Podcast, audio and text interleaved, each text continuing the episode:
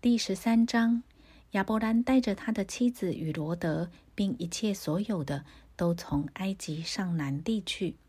亚伯兰的金银牲畜极多，他从南地渐渐往伯特利去，到了伯特利和爱的中间，也就是从前支搭帐篷的地方，也是他起先足坛的地方。他又在那里求告耶和华的名。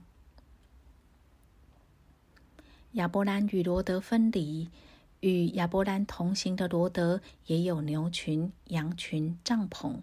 那地容不下他们，因为他们的财物甚多，使他们不能同居。当时迦南人与比利洗人在那地居住，亚伯兰的牧人和罗德的牧人相争。亚伯兰就对罗德说：“你我不可相争，你的牧人和我的牧人也不可相争，因为我们是骨肉，遍地不都在你眼前吗？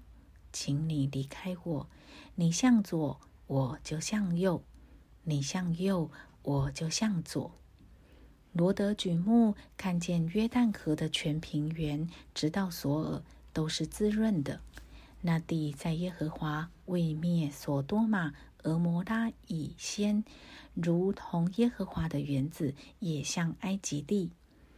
于是罗德选择约旦河的全平原往东迁移，他们就彼此分离了。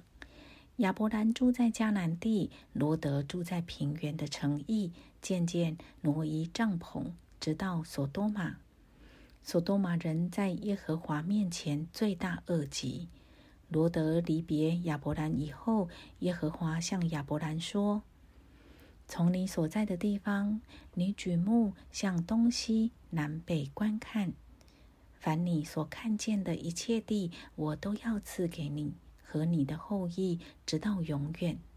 我也要使你的后裔如同地上的尘沙那样多。”人若能数算地上的尘沙，才能数算你的后裔。